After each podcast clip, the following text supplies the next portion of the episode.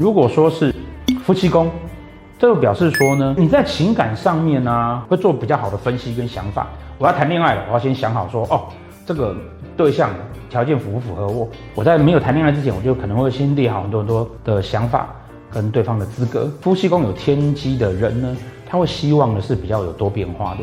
因为他自己内心早就已经设想好了很多剧本。天机座在福德宫呢，好，会表示说啊，这个人呢，他对他自己的心灵、精神方面的享，不管是享受也好，学问也好，他会有很多想要去了解。而且这个了解的过程中间呢，啊，因为天机星是一个善于逻辑思考的人嘛，所以他会找很多资料，然后呢，去做很多的分析。